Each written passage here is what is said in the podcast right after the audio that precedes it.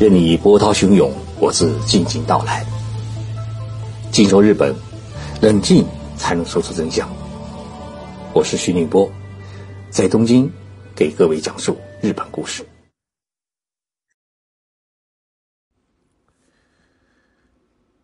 各位静说日本的听众朋友，大家好。三天前我恢复了节目的播出，结果收到了四百五十多位听众朋友的热情留言，其中有一位。九十岁的老妈妈，她躺在上海华东医院的病床上面收听我的节目。老妈妈叫女儿给我带一句话，说：“告诉徐先生，我爱听他的节目，请他一定要做下去。”看了大家的留言，我真的很感动。将近一年没有播出节目，发现大家还在等待，等待我的回来。感恩大家的不离不弃。做节目虽然会遇到许多事情，但是我一定会努力坚持。今天我跟大家来聊一聊日本企业界的一位最有代表性的人物，他的名字叫丰田章男。大家知道，丰田是全球最大的汽车制造与销售公司，已经有九十年的历史。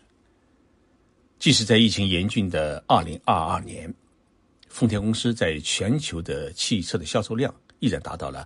一千零四十八万辆，在世界五百强的企业当中，一直排名在前十位。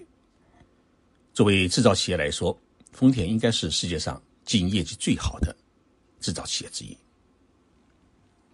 如此庞大而优良的企业，却带有浓厚的家族经营的色彩。到目前为止，丰田王国的掌舵人还是丰田汽车公司创业一族，社长是。公司创始人丰田喜一郎的长孙丰田章男先生，但在今年一月二十六号，丰田汽车公司举行了视频记者招待会，丰田社长突然宣布辞去社长职务，这一消息啊，迅速轰动了整个的世界的汽车产业界，因为丰田章男先生今年才六十六岁，干得还相当的好，但他为什么要辞去社长的职务呢？我们先来回顾一下丰田章男的人生。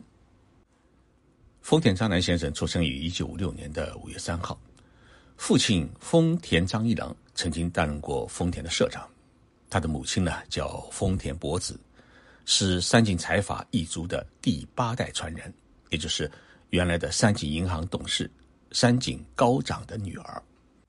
那么丰田章男的夫人呢，呃，是原来的三井物产副社长的女儿。叫丰田裕子。丰田章男先生从清英大学法学部毕业以后，他又去世界著名的商科名校美国的巴布森大学攻读了 MBA。后来在美国投资银行工作两年以后啊，他自我感觉到作为丰田汽车公司长孙的历史责任，于是他呢回国找到了父亲。他的父亲当时担任丰田公司社长。他向父亲表达了自己想进入丰田汽车公司工作的愿望。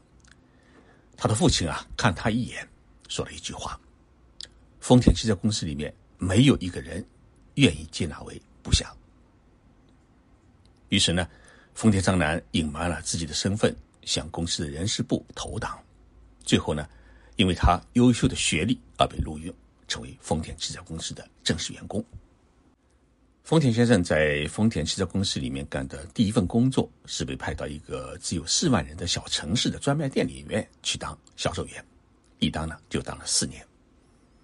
后来，丰田先生好不容易被调到了丰田的静冈工厂，当上了生产线的系长，也就是班组长，但是却因为工作事故被处分，降为普通的社员。再后来，丰田先生被派到了美国公司去卖汽车，一卖呢就卖了十几年。后来呢，他好不容易当上了丰田的美国销售公司的副社长。回国以后，从研发、生产、销售三大部门是轮流，终于在四十四岁时进入了公司的董事会，成为一名董事，也就是取缔域。然后经过常务董事、专务董事。副社长的磨练，也就是说，在丰田汽车公司所有部门练就了生产组织、市场销售的能力。最终呢，在二零零九年的六月，也就是他五十三岁时，才获得董事会的一致同意，出任丰田汽车公司社长，也因此实现了公司的经营权回归创业一族的目标。在任十四年，丰田社长他是积极开拓海外市场，包括我们中国市场，使得丰田呢成为全球销售量最大的汽车公司。同时，他积极推动氢能汽车与氢能技术的应用市场，动工兴建富士山未来智能城市，提出了一个创造下一个汽车百年时代的目标。他培育的新品牌雷克萨斯已成为丰田高级车的代表。但是在电动汽车领域，丰田社长是过多的顾及了零部件供应商们的就业与生存的利益。使得丰田的电动汽车的起步啊，它落后于中国市场。丰田章男在二零二一年的一月举行过一次记者会，他对于日本政府要求在二零三五年时禁止燃油汽车的销售的决定表示了强烈的不满。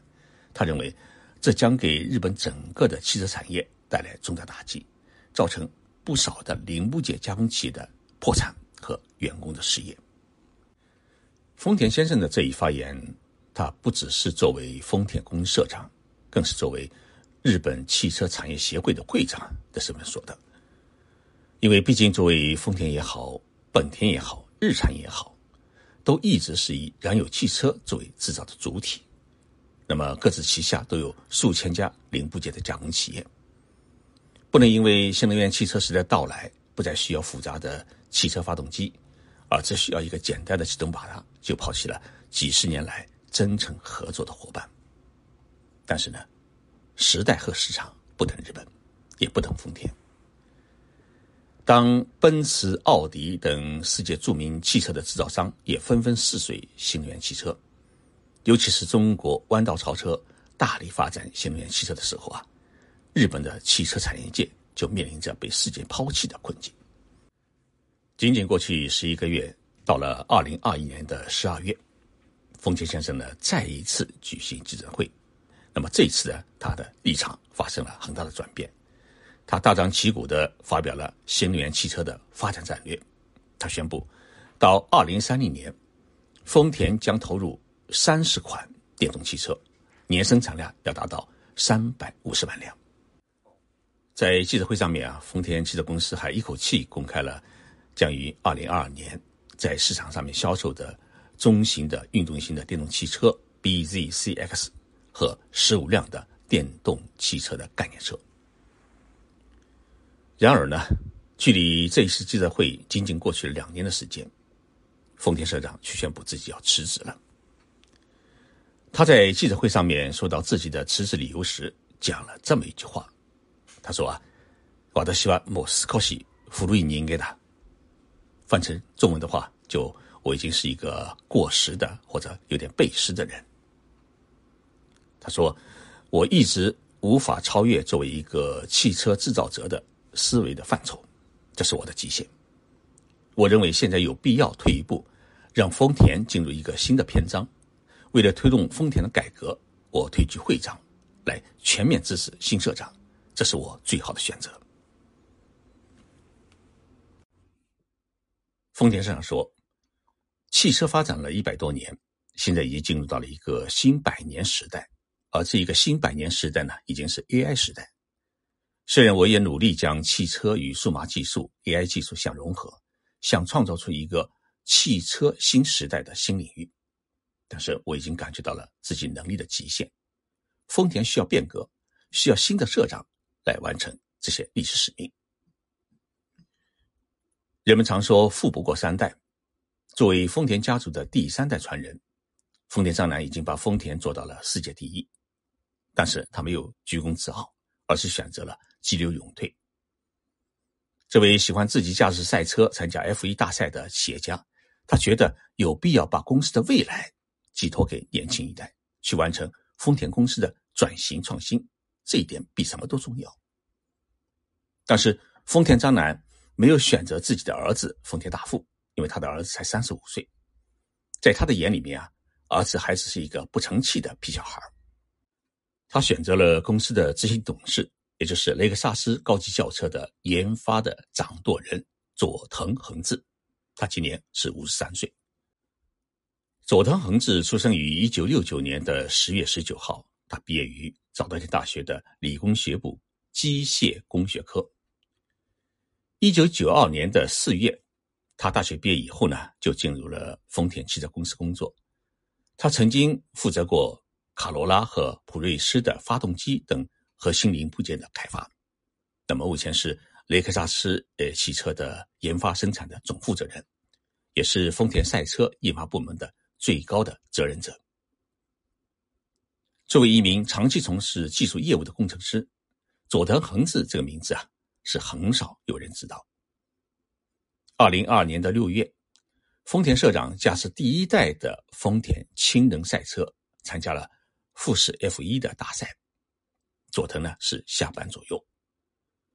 佐藤和丰田社长第一次一起公开亮相，是在今年的一月十三号，在东京开幕的改造车沙龙展上面。丰田社长在展会上介绍了公司的一项新业务，就是。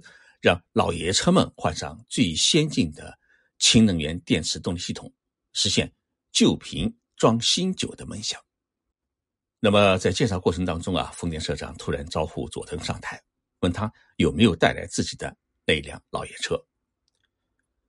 其实佐藤在不久前呢，购买了一辆四十多年前制造的丰田的 A 一八六的轿车，并自己动手对这辆老爷车进行了改造。佐藤登台以后啊，他一边介绍自己的老爷车的改造过程，一边呢与丰田社长互动，在众多记者的镜头前，留下了两人第一张的公开的合影。这个时候啊，谁都没有想到，这其实是丰田社长编导的前奏曲。十多天以后啊，丰田社长突然举行记者会，宣布公司董事会正式作出决定，任命佐藤恒志为。公司的新社长，而自己呢是退居到会长一个职务。那么在日本呢，社长是公司的最高的经营者，而会长呢，则是退居二线的最高顾问。丰田先生在记者会上面介绍佐藤新社长时说：“佐藤不仅年轻，而且是一位十分热爱车的人。汽车行业正在经历一个包括电动化在内的历史性的变革时期。”佐藤的任务就是要带领年轻团队，将丰田转变为一个包括移动服务在内的新型的移动公司。其实，丰田社长选择佐藤作为自己的接班人，最大的结合点就是两个人都是非常喜欢车，可以说是爱车如命。这里面呢，还有一个不是笑话的笑话，就在去年十二月的泰国的汽车展上面。丰田社长带着佐藤出席了丰田氢能赛车的展示活动。就在丰田汽车的发动机的轰鸣当中，丰田社长突然对佐藤说了这么一句话：“哎，你来当公司社长怎么样？”佐藤听了以后吃了一惊，他说：“社长，你是不是太开玩笑了？”丰田社长说：“我是真的。”一个月之后，佐藤真的成了。丰田汽车公司的新社长，在记者会上面，丰田社长还说了这么一句话：“他说，今后佐藤要担负起引领三十三万员工的丰田公司的转型发展的责任，而我呢，将致力于带领五百四十万日本汽车产业工人们为日本汽车产业的转型创新护旗呐喊。”丰田先生长期担任日本汽车工业协会的会长。他在两年前的记者会上面曾经表示，日本政府要求在二零三五年前完全终止燃油汽车销售的目标，是对整个日本汽车制造业和产业工人不负责任的表现。因为汽车零部件制造企业的转型需要资金、需要时间，更需要整个产业链的互动协作。正因为有这么一个护短的考量。丰田社长对于大力推动电动汽车的发展，曾经持有十分抵触的情绪。但是，市场的发展不等人，所以呢，丰田社长开始感觉到自己老了。把丰田汽车公司交给年轻一代去转型，而自己呢，则带领整个日本的汽车产业界走出时代的困境，一起去创造下一个百年的汽车时代。这也许就是丰田渣男正在考虑的一个历史的使命。谢谢大家收听这期节目，我们下星期三再见。